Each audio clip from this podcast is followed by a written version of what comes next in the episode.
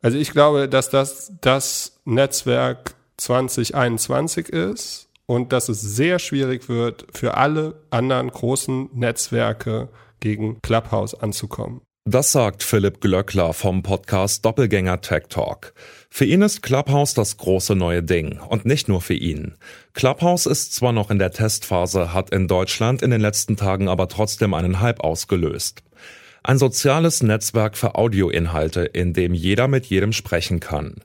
Clubhouse sieht sich als offene Bühne, der Zugang ist derzeit allerdings noch ziemlich exklusiv. Denn ins Clubhouse kommt nur, wer eingeladen wird. Und ein iPhone braucht man auch. Wir fragen uns deshalb, Clubhouse, freies Podium oder elitäre Bubble? Es ist der 19. Januar 2021. Mein Name ist Johannes Schmidt. Hi.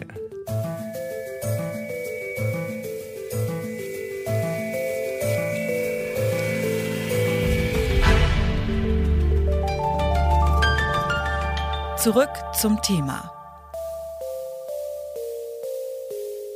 Clubhouse funktioniert im Grunde wie ein interaktiver Podcast. Userinnen und User können Räumen beitreten, in denen Menschen zu verschiedenen Themen Podiumsdiskussionen führen. Wer sich meldet, kann aufs Podium geholt werden und ebenfalls zu Wort kommen. Klingt erstmal gut, aber die App ist nicht für alle zugänglich. Zum einen kann Clubhouse nur beitreten, wer eine Einladung bekommt, zum anderen kann sie bisher nur auf dem iPhone genutzt werden. Ich als Android-User kann deswegen schon mal nicht mitmachen. Was ich da verpasse, das wollte ich vom Journalisten und Podcaster Malcolm Ohanwe wissen, der auf Clubhouse aktiv ist. Eine Menge Gespräche, Diskussionen, Austausch und viele Podiumsdiskussionen. Es hat etwas von einer Messe oder so einem Kongress. Ja, das verpasst man. Also ganz viele bereichernde Gespräche. Dass der Zugang zu Clubhouse so limitiert ist, das klingt für mich schon ein wenig nach elitärer Bubble. Von Malcolm Ohanwe wollten wir deshalb auch wissen, ob Clubhouse seiner Meinung nach zu weiß, männlich und akademisch ist. Nö, ich kenne sehr wenige weiße Menschen bei Clubhouse. In meinem Umfeld ist es nicht so. Ich kann aber das nicht allumfassend beurteilen. Dazu habe ich keine Zahlen. Es gibt ja auch keine Erhebungen, die jetzt die ähm, eigene Identität, was so Race oder kulturelle oder ethnische Herkunft betrifft. Aber ich finde, von meinem Eindruck ist es nicht so. Ich bin eigentlich exklusiv in Räumen, wo ich fast nur schwarze Menschen und manchmal ähm, andere Menschen treffe, die nicht dem weißen Phänotyp zugeschrieben werden. Malcolm Ohanwe hat also ziemlich gute Erfahrungen mit Clubhouse gemacht. Ist der Hype um die App also berechtigt und das mit der Exklusivität gar nicht so ein Problem? Darüber habe ich mit Dirk von Gehlen gesprochen. Er ist Leiter der Abteilung Social Media und Innovation bei der Süddeutschen Zeitung. Hallo, Herr von Gehlen. Hallo, guten Tag. Alle reden über Clubhouse. Was halten Sie denn von dem Hype um die App? Ist das übertrieben oder hat die App tatsächlich was Einzigartiges zu bieten? Also ähm, erstmal bin ich begeistert von der Art, wie ein Hype erstellt wurde, äh, völlig unabhängig vom Produkt. Und das muss man vielleicht zunächst trennen, äh, wie über diese Einladungsmechanik ein Gefühl erzeugt wurde, das man, glaube ich, neudeutsch als FOMO bezeichnet. Also dieses Fear of Missing Out, also die Angst, etwas zu verpassen. Das ist meiner Meinung nach eine faszinierende äh, Marketingmethode, die hier angewendet wurde, weil, und jetzt komme ich zum Produkt, das Produkt selber vielleicht dann doch nicht so begeisternd und hypenswert ist, wie es äh, das Marketing jetzt groß gemacht hat. Clubhouse präsentiert sich ja oder spielt mit dem Charme, ein offenes Podium zu sein. Alle können zu Wort kommen. Wie bewerten Sie das denn? Ist es dann tatsächlich so eine offene Bühne, wo potenziell jeder, der erstens eine Einladung und zweitens ein iPhone hat, mitreden kann? Oder bleibt es eine elitäre kleine Bubble für Großstadtmenschen, um es mal frech zu sagen?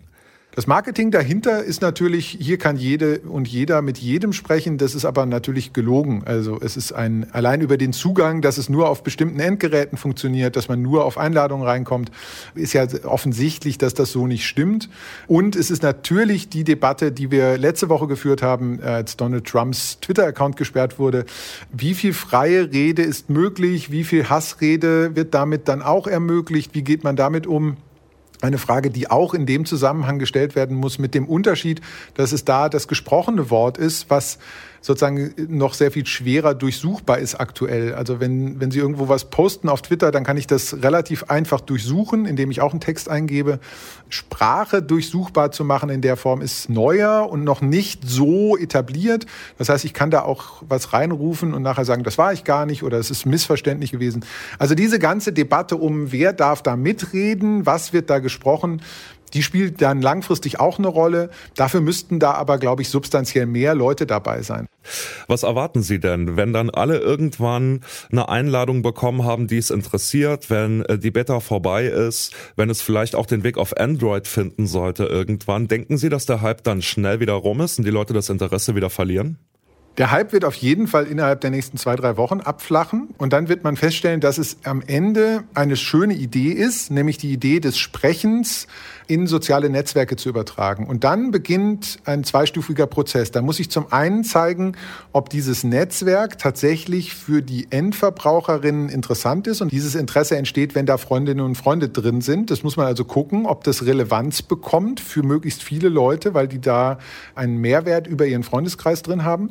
Und das Zweite ist, es muss sich erweisen, ob diese Idee einer Sprachnachricht für Social Media tatsächlich zum richtigen Zeitpunkt in Deutschland dann auch aufschlägt. Also ob Leute das wollen, ob Leute in Räumen, ich sag mal böse Telefonkonferenzen machen wollen.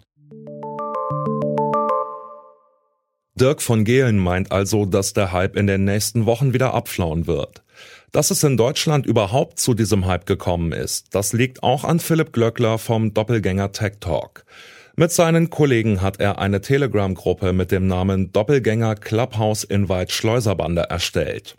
In der werden Clubhouse-Einladungen weitergegeben, sodass eigentlich jeder rein kann, der möchte. Ich habe ihn gefragt, warum es ihm denn so wichtig ist, dass alle in Clubhouse reinkommen. Weil wir mit unseren Podcast-Hörern und Hörerinnen in den Diskurs gehen wollten und wir die Firma angeschrieben haben, ob sie uns vielleicht 50 Invites geben könnten, damit wir die unter unseren Hörerinnen und Hörern verteilen können und damit, dass wir so vor 100, 200 Leuten sprechen können. Das war unser initialer Punkt. Das Unternehmen wurde so überrannt, dass sie auf unsere E-Mail nicht geantwortet haben und wir als Internet-Experten haben uns dann überlegt, okay, wie können wir das trotzdem schaffen? Wie schaffen wir es, dort mit einem kleinen Kreis zu sprechen? Weil das Schlimmste, was sie in so einem Produkt haben können, ist dieses Empty Room Syndrom. Also ein Marktplatz, auf dem es kein Produkt gibt. Und das wollten wir aushebeln. Und das haben wir gemacht, dass das jetzt so ein Hype ausgelöst hat. Das war uns nicht so ganz bewusst. Dass der Zugang zu Clubhouse so limitiert ist, sieht Glöckler nicht als großes Problem. Naja, wenn Sie auf eine Konferenz gehen würden, dann kostet die Geld. Dann wird dort in einem geschlossenen Raum gesprochen und Menschen müssen dafür Geld zahlen. Wenn Sie jetzt auf Clubhouse gehen, ist das umsonst. Ja, Sie brauchen aktuell ein iOS-Device. Ja, Sie müssen sich vielleicht eine Stunde bemühen, bis Sie so ein Invite bekommen, aber Sie können, Sie schaffen es reinzukommen. Ja, meine Eltern sind noch nicht auf der Plattform und ja, Schulfreunde von mir sind noch nicht auf der Plattform. Aber was Sie bedenken müssen, ist, dass dieses Produkt eigentlich noch gar nicht auf dem Markt ist. Also ich gehe davon aus, dass es relativ schnell ein offeneres Produkt wird und auch das Android da drin ist. Das ist meines Erachtens eher ein Thema der Produktentwicklung, dass es einfach einfacher ist, nur für iOS zu entwickeln oder nur für eine Plattform, bis man das perfekte Produkt gefunden hat. Clubhouse hat es geschafft, durch geschicktes Marketing einen Hype auszulösen. Dass erst einmal nicht jeder rein kann, macht die App interessant.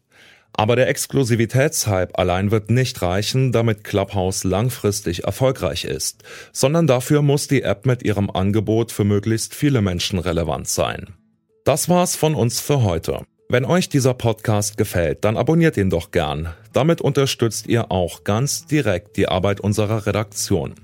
Mitgearbeitet an dieser Folge haben Max Königshofen, Alea Rentmeister, Charlotte Nate, Anton Burmeister und Andreas Popella. Chef vom Dienst war Yannick Köhler und ich bin Johannes Schmidt. Ciao und bis bald. Zurück zum Thema vom Podcast Radio Detektor FM.